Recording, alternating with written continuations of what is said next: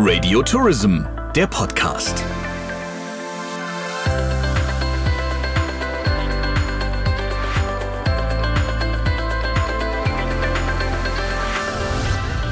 Herzlich willkommen zum Radio Tourism Podcast und das mit den Stimmen der DRV Jahrestagung 2021 aus Griechenland. Ich bin als kleine rasende Reporterin durch diese Jahrestagung gedüst und habe hier und da zu den wichtigsten Themen mir Stimmen geholt. Und beginnen möchte ich mit Martin Katz, der seine Karriere jetzt beendet bei FTI, aber Sie werden es gleich merken, von Ruhestand ist dann nicht viel zu hören. Ja, endlich wieder DRV-Jahrestagung und das ist im Jahr 2021 aus äh, zwei Perspektiven schön endlich, dass man sich wieder sieht und zweitens, dass man auch wieder nach vorne gucken kann in ein hoffentlich besseres Jahr 2022. Bei mir ist jetzt Martin Katz von FTI. Ich muss Sie eigentlich nicht groß vorstellen. Trotzdem möchte ich sagen, dass ja bald ein ganz neuer Lebensabschnitt bei Ihnen beginnt, den man so vielleicht jetzt nicht sofort auf dem Schirm hat oder nicht jeder hat es mitbekommen vielleicht. Ende November verabschieden Sie sich, gehen in den Ruhestand, Herr Katz. Wie fühlt sich das an? Also es fühlt sich prima an und äh, viele sprechen ja einmal vom Ruhestand und äh, noch mehr sprechen vom Unruhestand. Ich glaube, bei mir wird wahrscheinlich das, äh, die beiden Buchstaben UN äh, den größeren Wert haben. Ja, richtig ist, dass ich zum äh, 30.11. Äh, meine bisherige Aufgabe bei der FDI, das ist die Leitung und die Koordination des Autofahrerbereichs äh, und der Städtereisen, dass ich den äh, abgeben werde, übergeben werde, äh, diese Verantwortung, diese Aufgabe an meine Nachfolgerin, an Katrin Schrader abzugeben, meine Kollegin, mit der ich acht Jahre lang sehr sehr eng zusammengearbeitet habe. Und ja, man kann sich vorstellen, dass dieser Gedanke nicht erst gestern entstanden ist, sondern äh, schon etwas länger strukturiert ist. Äh, ja, ich habe ganz bewusst äh, auch persönlich diese Entscheidung getroffen, das jetzt äh, kurz vor meinem 66. Geburtstag äh, zu tun, weil ich glaube, äh, man sollte den Zeitpunkt erstens möglichst selber bestimmen, wann man eine solche Übergabe macht und zum Zweiten dann auch eben die Chance zu haben, ja, auch nach diesem Tag das eine oder andere vielleicht noch zu begleiten. Es gibt zwei Lieder, die ich so ein bisschen als ähm, als Motto äh, ja, für die nächsten Monate oder vielleicht sogar Jahre gewählt habe. Äh, viele wissen ja, dass ich äh, äh dem Rheinland in Köln sehr verbunden bin. Da gab es eine Künstlerin, die heißt äh, Tode Herr und die hat einen relativ bekannten Song äh, ja vor vielen Jahren schon äh, geprägt, nämlich Niemals geht man so ganz. Das ist so der eine Teil. Äh, den zweiten Künstler kennt man auch überregional noch besser, das ist Udo Jürgens. Äh, der hat mal gesungen äh, mit 66 Jahren, da fängt das Leben an. Und diese Kombination, Niemals geht man so ganz und mit 66 66 Jahren fängt das Leben an. Das fand ich eigentlich ein ganz gutes Motto. Und von daher ist das vielleicht so ein bisschen auch das Signal gewesen, jetzt diesen Schritt zu gehen. Jetzt gibt es ganz viele Themen und natürlich die letzten 18 Monate, die gerade für die Branche äh, wirklich existenziell waren. Deswegen ist diese Jahrestagung, finde ich, geprägt aus so zwei Stimmungen. Erstens dieses Mensch, wir sehen uns wieder, wir umarmen uns und feiern und tanzen miteinander. Und auf der anderen Seite ist so ein leichter Schwermut immer mit dabei, finde ich, in den Gesprächen, weil man weiß, das ist noch nicht vorüber. Was erwarten Sie sich von dem Jahr 2022? Ja, ich glaube, das ist oft genug gesagt worden, nichts bleibt wie es war. Äh, und das trifft für die Touristik und für unsere Branche sicherlich noch in verstärktem Maße zu. Denn Fakt ist, dass die Pandemie äh, unser Geschäft, unser Leben, äh, unser Miteinander natürlich weltweit, und das ist der große Unterschied, weltweit durcheinander gebracht hat. Wir haben ja in der Touristik, ja, ich will nicht sagen täglich, aber regelmäßige Krisen, die aber oft immer regional gewesen sind, sei es politisch oder sei es ja auch durch Wettereinflüsse oder sonstige Katastrophen der Fall gewesen ist, aber tatsächlich ein, ein Stillstand weltweit äh, in einer Branche, die von weltweiter Mobilität, die von weltweitem äh, Miteinander geprägt ist, ist äh, eine neue Erfahrung gewesen. Äh, ich glaube, wir haben äh, viel durchlitten, ich glaube, wir haben aber auch viel gelernt äh, und viele, viele Entwicklungen. Das ist so ein bisschen die Beobachtung, die ich im weiteren Umfeld, aber durchaus auch in meinem Unternehmen gesehen habe. Viele Entwicklungen sind in den letzten 18 Monaten entstanden und sehr viel schneller nach vorne getrieben worden, äh, als das ohne die Pandemie passiert wäre. Äh, also ich mache das an einem kleinen Beispiel fest. Wenn ich vor zwei Jahren meiner IT-Abteilung gesagt habe, ich brauche ein neues Kabel oder ich brauche einen neuen Stick oder was weiß der liebe Himmel, dann hat das wahrscheinlich in anderen Unternehmen ähnlich äh, manchmal ein paar Wochen gedauert. Äh, äh, Im März 2020 hat genau die gleiche IT-Abteilung, genau die gleichen IT-Kollegen es geschafft, ein gesamtes Unternehmen mit mehreren tausend Mitarbeitern remote auszustatten Äh, das war für mich eine, eine Sensation äh, und es hat geklappt, es hat funktioniert. Äh, also was will ich damit sagen? Es hat durchaus Entwicklungen gegeben, nicht nur in der IT, nicht nur in der digitalen Welt, auch in vielen anderen Prozessen, in vielen Denkweisen, in vielen, wie gehe ich mit Themen um, die ja wahrscheinlich auch vor Corona schon sinnvoll gewesen sind, richtig gewesen sind, aber ja ganz gerne mal zur Seite geschoben worden sind. Und jetzt waren wir gezwungen, diese Dinge anzugehen. Viele haben das gemacht und meine feste Überzeugung ist, diejenigen, die diese Zeit genutzt haben, eben ja sich zu restrukturieren, sich zu reformieren, äh, sich neu aufzustellen, sich selbst zu hinterfragen, äh, Weichen zu stellen. Ich glaube, wer das in dieser Zeit geschafft hat, die Zeit da gut genutzt hat und den finanziellen Background hat, der gehört natürlich dazu auch für viele, äh, ja, der wird nach der Krise äh, gestärkt aus äh, der Situation herauskommen und äh, wird sicherlich in 22 und auch die Jahre danach weiter und wieder gute Geschäfte machen. In den nächsten drei Jahren ein Stück weiter nach vorne bringen. Ich rede jetzt gleich weiter mit Herrn Dr. Gent und lieber Herr Katz, Ihnen alles Gute für den Unruhestand und ich bin sicher, wir sehen uns auf der nächsten Jahrestagung wieder und haben ein ebenso tolles Gespräch. Vielen Dank. Vielen Dank Ihnen. Das war das Interview mit Martin Katz und weiter geht es mit dem Deutschen Reisesicherungsfonds, auch ein ganz großes Thema in der Branche, nicht immer ganz unkritisch gesehen. Und Dr. Gent hat das in einem Workshop alles nochmal erläutert. Er hat sich auch den Fragen aus dem Publikum gestellt. Und ich glaube, die letzten zwei Monate haben wirklich was von Ihnen abverlangt. Wie kam das Projekt überhaupt auf Sie zu? Wie kam das zu Ihnen? Ich bekam an einem Freitagnachmittag im April einen Anruf äh, von einem Vorsitzenden eines großen deutschen Reiseverbandes, ob ich mir nicht vorstellen könnte, den Aufbau des deutschen Reisesicherungsfonds mit zu unterstützen.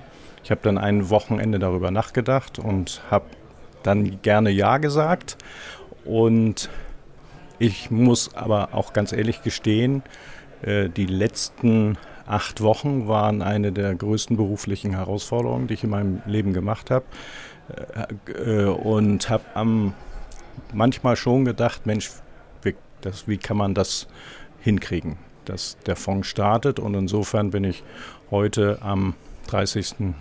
Oktober glücklich und froh sagen zu können, ja, wir starten am 1. November mit dem Fonds und wir haben ganz, ganz viel erreicht. Dazu gehören natürlich nicht nur Thomas Schreiber und ich als Geschäftsführer, sondern die Reiseverbände, die Berater, die dahinter sind, das Zusammenspiel mit den Aufsichtsbehörden, die Veranstalter, die mitgespielt haben. Das ist eben letztlich doch wie immer im Leben eine große Gemeinschaftsleistung. Das macht die Branche sicher ja auch aus. Äh, das ist, glaube ich, dieser Spirit, der hier herrscht in dieser Branche. Trotzdem gibt es auch ein paar kritische Stimmen. Denn wenn man sich damit mal beschäftigt, ist es ja so, sieben Jahre lang müssen die Unternehmen ein Prozent vom Netto investieren in diesen Fonds. Das ist nicht wenig. Da gibt es auch ein paar Stimmen, die haben wir auch bei der Tagung schon gehört, die gesagt haben, ich bin nicht so wirklich für den Fonds. Wie gehen Sie damit um? Können Sie das verstehen und einordnen? Ja, natürlich kann ich das verstehen. Aber den Kritikern äh, möchte ich eigentlich sagen, alle waren sich einig, dass so die Insolvenzabsicherung nach dem großen Schaden mit Thomas Cook so nicht weitergehen kann. Das haben alle Beteiligten gesagt. Die Versicherer, die Veranstalter, die Regierung. So, und dann hat man halt äh, sich für diesen Fonds entschieden. Und eins war auch klar, so preiswert wie es vorher war, wird es nie wieder werden.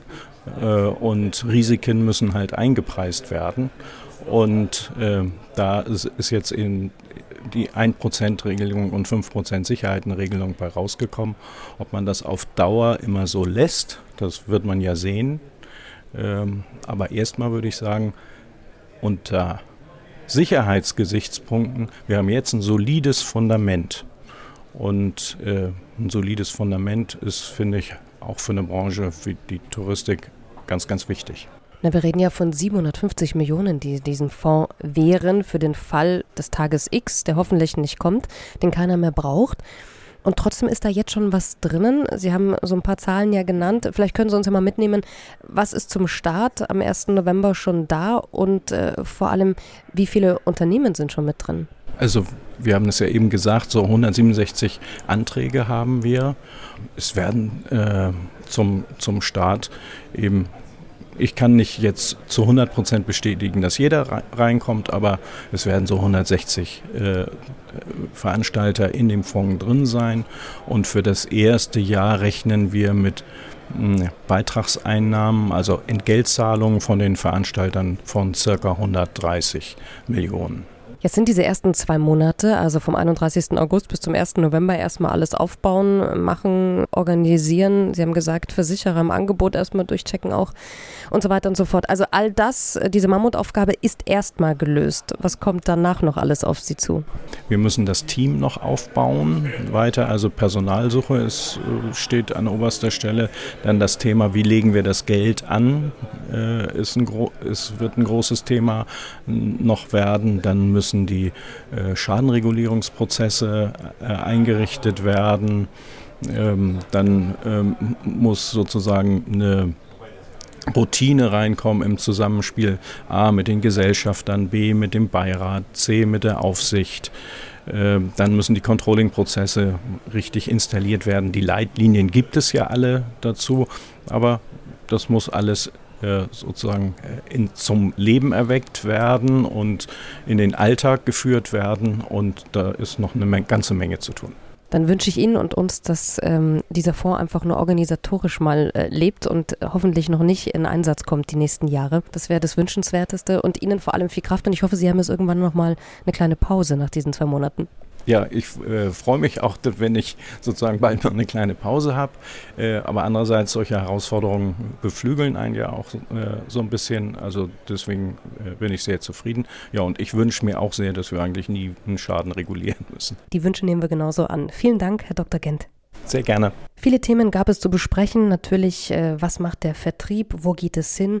Wie geht es nach und mit der Krise weiter? Und auch das Thema Nachhaltigkeit. Dazu gab es auch einen Workshop, in dem auch Dennis Ugur, CEO von Bentour Reisen war. Und auch mit ihm habe ich gesprochen auf dieser Jahrestagung genau zu dem Thema. Lieber Dennis, das Thema Nachhaltigkeit ist ein ganz großer Punkt auch bei dieser Jahrestagung gewesen wie schon oft davor. Jetzt ist natürlich die Frage im Jahr 2021, was sind die wichtigsten Themen, die jetzt angepackt werden müssen aus der Branche heraus? Ich glaube, das Allerwichtigste ist das Verständnis äh, dafür zu bekommen, dass jetzt wir in eine andere Zeit übergehen. Das heißt, äh, Nachhaltigkeit war bisher nur ein Begriff aus dem Marketing, aber mit der neuen Regierung und auch mit dem Wandel in der Gesellschaft gedanklich ist es für uns in der Branche jetzt notwendig, dass wir ernsthaft das Thema bearbeiten und dass wir wirklich Lösungen suchen, gemeinsam mit der Politik auch und äh, dass wir wirklich konkrete Ziele definieren, wo wir dann 2030 stehen möchten als Branche. Jetzt hast du schon in glaube ich, heute diese Formulierung benutzt, es kann auch mal wehtun dann. Und das ist jetzt nicht das, was Sie hören möchten. Was möchten die denn nicht hören? Richtig, genau. Also erstens mal muss man auch, ähm, und da komme ich jetzt auf das Wording Overtourism, das muss man auch nochmal äh, hinterfragen, ob das wirklich so negativ zu sehen ist, wie es auch dargestellt wird. Und äh, hier widerspreche ich eben nicht dem, dass wir uns nachhaltig bewegen sollen, sondern ich möchte eigentlich auch aufzeigen, dass ähm, große Hotelanlagen, die Effizienz hergestellt haben, indem sie eben größer sind und Synergien hergestellt haben, indem äh, Fachbereiche zusammen äh, funktionieren, auch am Ende des Tages ressourcenschonend ähm, arbeiten können. Und wir können nicht für jeden äh, Menschen, der verreist, ein Boutique-Hotel herstellen, der dann noch, das noch ein eigenes, einen eigenen Swimmingpool hat. Das wäre eigentlich auch ineffizient. Insofern muss man damit leben, dass ein Teil der Menschen auch in größeren Hotels weiterhin wohnen wird. Ähm, allerdings die Energiegewinnung, die muss deutlich verändert werden. Also das schon. Und wenn wir auf Bentour-Reisen gehen, was macht ihr in dem Thema Nachhaltigkeit schon? Also wir haben für dieses Jahr ganz konkret entschieden, nachdem die verheerenden Waldbrände in Griechenland und in der, Türkei waren, also wir haben entschieden, dass wir dieses Jahr wirklich auch Bäume pflanzen aufgrund äh, der Waldbrände, die in der Türkei und Griechenland waren. Äh, ist es notwendig und äh, das ist ein konkretes Projekt, was wir jetzt angehen. Aber viel wichtiger ist halt auch, dass wir eben gerade bei den Airlines ansetzen. Das heißt, wir ähm, sind dabei, einen sogenannten Airline-Check zu erweitern, um diese Punkte der Nachhaltigkeit auch. Und äh, ja, hier werden wir aufzeigen, dass Airlines, die ähm, jüngere Flotten haben, die darauf achten, dass der Ressourcenverbrauch geringer ist, dass die auch im Vordergrund stehen im Vertrieb. Das ist, was wir machen. Nicht nur das Thema Nachhaltigkeit oder auch Vertrieb, Krise und wie wir das alles hinbekommen, waren große Themen, sondern natürlich auch, wo bekommen wir den Nachwuchs für die Branche her. Und deswegen freue ich mich, dass auch Sophia Krekel von Stepstone nicht nur dabei war bei der Jahrestagung, sondern auch ganz klare Ideen hat, wie man den Nachwuchs für die Branche eigentlich akquiriert. Du bist hier, hast dich auch beim Thema Nachwuchs ähm, hier engagiert und bist da vor allem zuständig dafür. Erklär uns mal ganz kurz, was du machst, bevor wir darüber reden, wie findet diese Branche überhaupt den richtigen Nachwuchs? Ja, sehr gerne. Also ich bin bei Stepstone zuständig für den Bereich Tourismus, Reisen, Hotellerie, Gastronomie. Alles, was irgendwie assoziiert ist mit dem Tourismus, äh, läuft im besten Falle bei mir über den Tisch. Und es geht natürlich darum, die touristischen Unternehmen zu unterstützen, Nachwuchs zu finden. Wo findet die Branche denn die richtigen Nachwuchskräfte? Also was auf jeden Fall zu beobachten ist, ist es nicht mehr so leicht wie früher. Wir ähm, gucken in unserem Freundeskreis oder haben sowieso so viele Bewerbungen auf dem Tisch, weil die Reisebranche so attraktiv ist. Attraktiv ist sie nach wie vor, aber wir brauchen einfach deutlich mehr Mittel und Wege, um die Leute anzusprechen, weil wir auch einfach mehr Konkurrenz haben. Es gibt äh, viel mehr Unternehmen, die Nachwuchs suchen und wir dadurch natürlich dann auch eben mit denen konkurrieren. Deswegen bei uns über die Seiten arbeiten wir sehr, sehr stark mit einer Darstellung von den Unternehmen, dass die Unternehmen also eine Möglichkeit haben, den äh, jungen Leuten zu sagen, warum es attraktiv ist, bei ihnen zu arbeiten und dass sie dementsprechend dann auch die Leute ähm, ja, animieren, äh, in die Branche zu kommen. Was ist denn in der Vergangenheit vielleicht falsch gelaufen bei dem Nachwuchssuchen und bei Nachwuchsfördern in der Branche? Hm, gute Frage. Also ich glaube, dass wir ähm, uns vielleicht ein bisschen zu sehr auf unserem guten Image äh, ausgeruht haben. Also die Branche selber feiert sich sehr als schönste Branche der Welt, aus meiner Sicht auch völlig zu Recht. Nur ähm, wir haben eben auch Dinge, die in unserer Branche nicht so gut laufen. Und das sind Themen wie zum Beispiel Arbeitszeiten. Und damit das in der äh, jungen Generation das Thema Work-Life-Balance ein viel größeres The also Thema ist und eine viel größere Rolle spielt, äh, müssen wir Antworten darauf finden und müssen wir den Leuten eine Lösung geben, dass wir sagen, auch bei uns ist Work-Life-Balance möglich. Auch bei uns habt ihr die Autonomie, euer Leben zu leben und trotzdem einen tollen Job zu haben. Und ich glaube, da haben wir einfach ein bisschen Nachholbedarf. Ich denke, ein ganz großes Thema, darf man nicht ausklammern, ist auch das Finanzielle. Ne? Also wie viel wird in dieser Branche dann tatsächlich gezahlt, auch bei der Ausbildung und danach? Äh, wie, wie fassen denn die Unternehmen dieses Thema an? Ja, ist äh, immer noch ein bisschen schwierig. Die Margen in der Touristik sind dünn. Wir haben eine Wertschöpfungskette, aus der viele Leute irgendwie satt werden müssen. Insofern haben wir da nicht so viele Möglichkeiten. Aber ich glaube, dass wir äh, über das Thema Gehalt ähm, auch einfach zusätzliche Benefits noch mit verkaufen können. Also das heißt auch, das Reisen ist nach wie vor attraktiv, insbesondere für die junge Generation. Ähm, und es gibt mittlerweile sehr viele auch ähm, avantgardistische Modelle, sage ich mal, die in die Richtung gehen, ähm, zum Beispiel eine Vier-Tage-Woche zu machen, aber trotzdem das Gehalt von, ähm, von fünf Tagen zu bekommen, also trotzdem zu 100 Prozent zu arbeiten äh, oder Gehalt zu bekommen, ähm, dass man etwas flexibler bleibt in den Gehaltsmodellen, dass man vielleicht auch ein bisschen in Richtung Provisionen denkt äh, oder dass ich ein Reisebürokraft zum Beispiel beteilige äh, an dem, was sie verkauft und dann ein Grundgehalt bezahle. Also dass man auch da Möglichkeiten hat, gute Kräfte zu unterstützen. Wie wichtig sind denn auch die Social-Media-Kanäle geworden für die Unternehmen? Absolut wesentlich. Also ähm, wer sich heute nicht auf äh, Instagram zum Beispiel darstellt mit einem Hotel und einem tollen Produkt, ist ja eigentlich so ein bisschen, sage ich mal, selber schuld. Äh, wir haben ja tolle Bilder. Also wenn wir nicht was darstellen können, wer dann? Und äh, deswegen ist das auf jeden Fall nicht zu vernachlässigen, dass die jungen Kollegen werden sich auch da informieren. Und das ist Instagram, das ist auch natürlich ähm, professionelle Netzwerke wie LinkedIn, wie Xing, die da wesentlich sind, aber auch ähm, zum Beispiel Kanäle wie TikTok, äh, die vielleicht für die älteren Generationen etwas fremd sind. Aber wenn man junge Leute im Unternehmen hat, die sich damit beschäftigen, hat man doch eine Win-Win-Situation. Also kann den äh, die äh, junge Generation ansprechen und die jungen Mitarbeiter äh, dadurch ähm, verantwortungsvolle Aufgaben geben, dass sie dann die Darstellung übernehmen. Dann sind wir gespannt, was passiert und äh, wer wo auf TikTok vielleicht mal bald erscheint. Das werden wir sehen. Dankeschön, Sophia Krickel. Vielen Dank. Und wenn man schon über Nachwuchs spricht, sollte man mit dem vielleicht auch mal sprechen. Und genau das habe ich getan. Denn jedes Mal sind bei der Jahrestagung ja die Young Talents da. Und ich freue mich, dass sich einer der Young Talents bereit erklärt hat, auch mal ein kurzes Statement abzugeben. Wie kommt man eigentlich an die junge Generation ran und was ist der jungen Generation auch wichtig? Liebe Lea Reiners, du bist einer von diesen Young Talents oder eine von ihnen. Wo genau stehst du gerade in deiner beruflichen Karriere? Nimm uns mal mit. Ja, genau. Ich bin 21 Jahre alt und bin aktuell noch im dualen Studium. Ich studiere BWL Tourismus, also oder ja, BWL mit der Spezialisierung Tourismus, Reiseverkehr und Reisevertrieb an der Hochschule in Baden-Württemberg in Ravensburg. und arbeite bei Flyline in Bremen. Das ist eine Tochtergesellschaft von British Airways. Und da bin ich gerade dabei, genau. Jetzt habe ich mit Sophia Krickel gerade darüber gesprochen, dass es durchaus echt eine Thematik ist, dass man gute Fachkräfte findet, dass man Nachwuchs findet für die Branche. Andersrum gefragt, was hat dich denn dazu bewegt, in diese Branche einzutreten, zu sagen, da möchte ich hin, da möchte ich mein berufliches Leben gestalten?